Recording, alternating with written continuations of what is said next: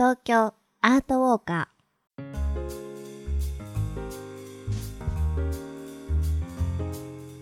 皆さんこんにちは。ナビゲーターの安原もゆるです。そしてお相手は？ーエマちゃんです。よろしくお願いいたしますこの番組は街角アートの音声ガイドをコンセプトに366日の東京アート巡りの著者である安原もゆるさんがパブリックアートを解説しその魅力をお届けしていきます。早速ですが今回ガイドしてくれる街角アートは何でしょう？はい今回は渋谷の渋谷トルコ日本友好碑平和の鐘です。はい。友好碑平和の鐘ということは何かちょっと意味がありそうですね。そうですね。はい。後々ちょっとお話ししたいと思うんですけど、はい。まあ、この作品自体は円柱をですね途中で縦にえー少しカットしたようなあ作品になってるうんんですね。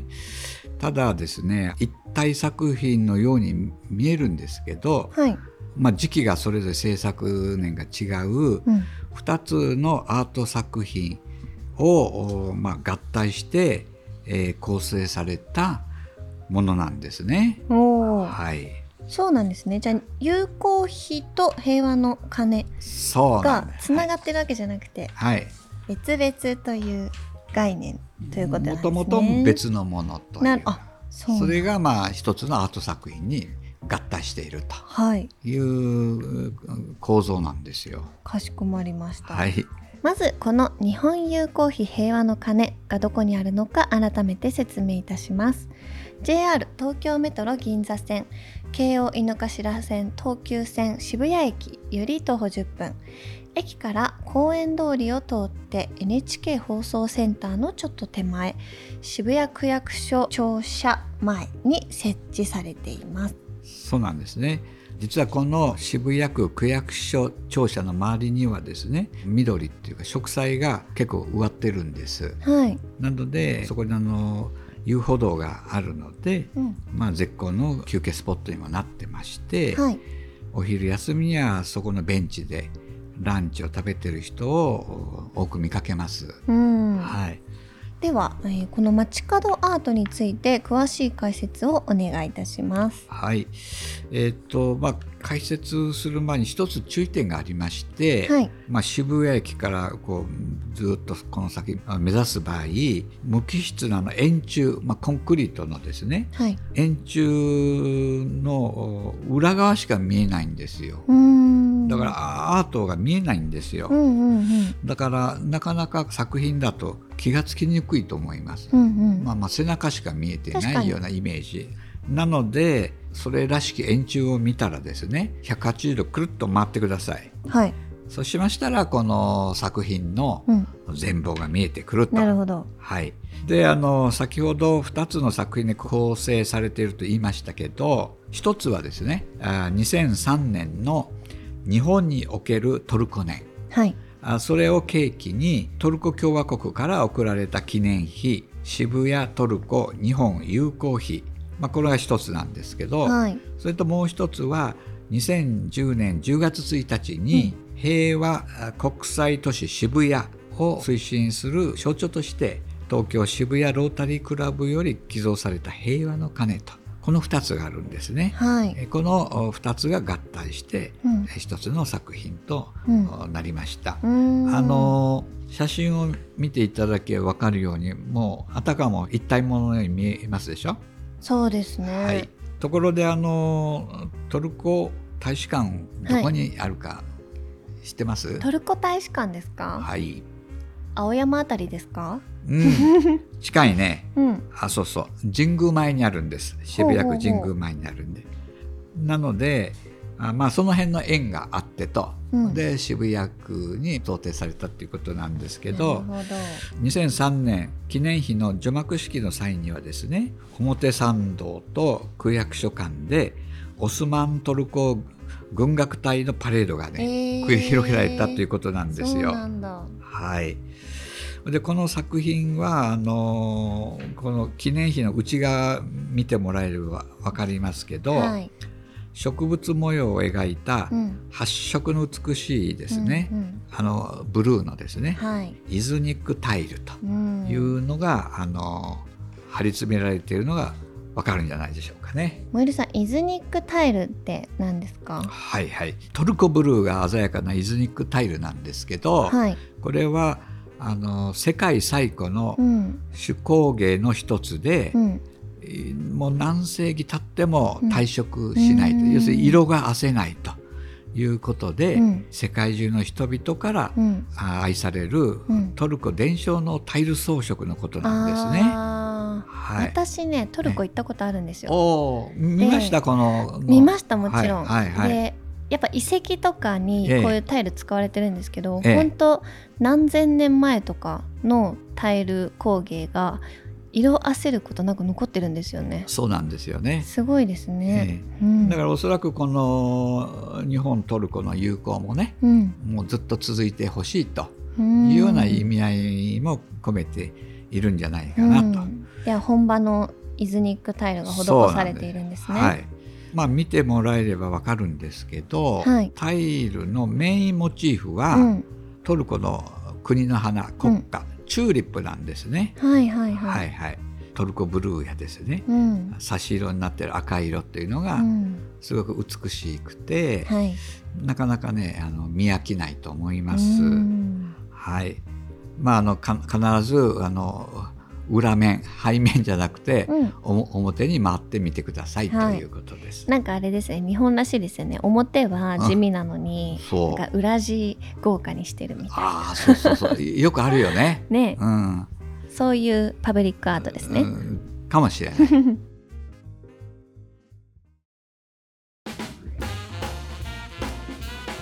トーカーズえーさてアートを楽しんだ後はちょっと一息つきたいですね。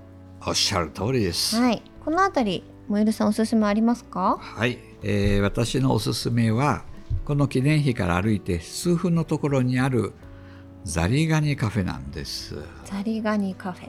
ちょっと面白い、えー店のお名前でしょ？はい、はい。この老舗のカフェなんですけどね、うん、店名の由来とか気になりません？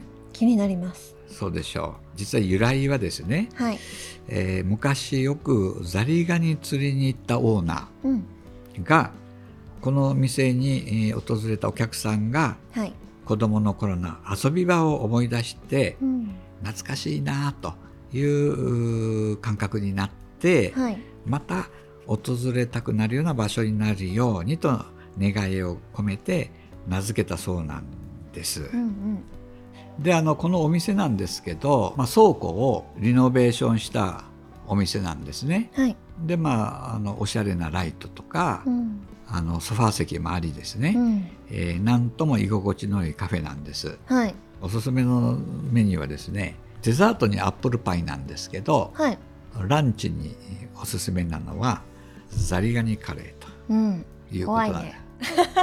怖いでしょ？ねえー私もなんかザリガニが入ってるのかなとうん、思って、えー運んでこられたカレー見て、うん、お店の人に聞いたら、うん。ザリガニは一切入っておりません。あの鶏肉も入ってない。え？入っエてない。鶏肉のミンチが入ってます。であの個人的に気に入ってるのはそのカレーに、うんのトッピングにねうん、クレソンが乗ってるのがうん、ちょっと気に入ってるんです。ではあの続いてエマさんのおすすめは何でしょうか？はい、私はですね、うん渋谷にある We Are the Farm というお店でオーガニックレストランなんですけど、うんうん私はねあの結構野菜をもりもり食べたいっていう日がよくあるんですよね。オーガニックな野菜。そうそうそうそう。んで結構友達とかも、うんあのダイエットしてたり筋トレとかしてると、ね、野菜しっかり食べたいヘルシーなお店行きたいとかうんあのそういう要望最近ね本当に周りでも多いんですよ。うんなので野菜をもりもり食べたい方にとてもおすすめです。美味しい野菜食べたいからね。うんうんうん。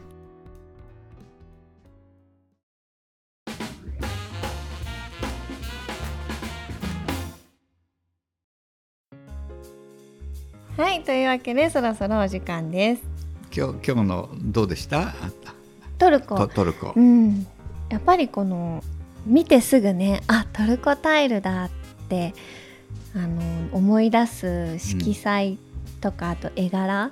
私本当にトルコ工芸大好きで。一回見うん。見りゃあれはあ間違いなくトルコだなってわかるよね。ね。そうですよね。お題がわからなくてもね。うん。はい、えーちょっとあの凝った鑑賞方法なんですけどはい、時間的にお昼少し前に行ってみてはどうかなと。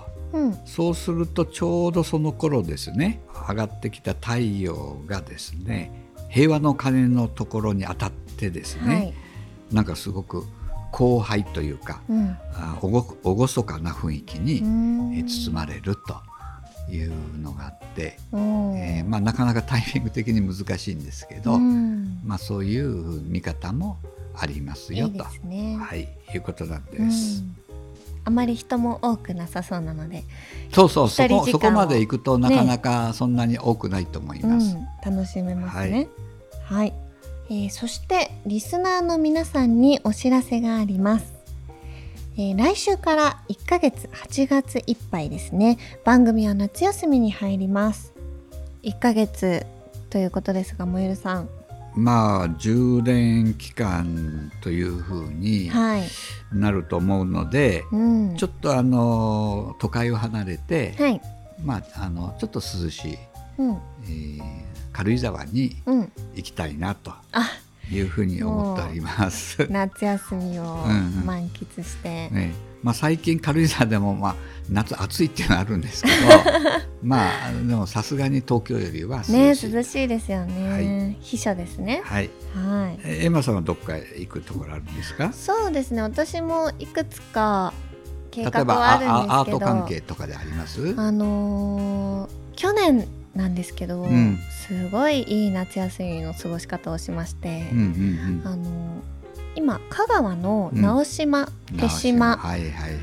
あの島々で美術品をね展示してたりこう古民家を丸ごとあの美術館にしたりとかすごく島全体で芸術を盛り上げているんですよね。芸術祭が結構うん。ありますよね。うん、ありますうんあります、うん国際芸術祭はい。でしたっけ？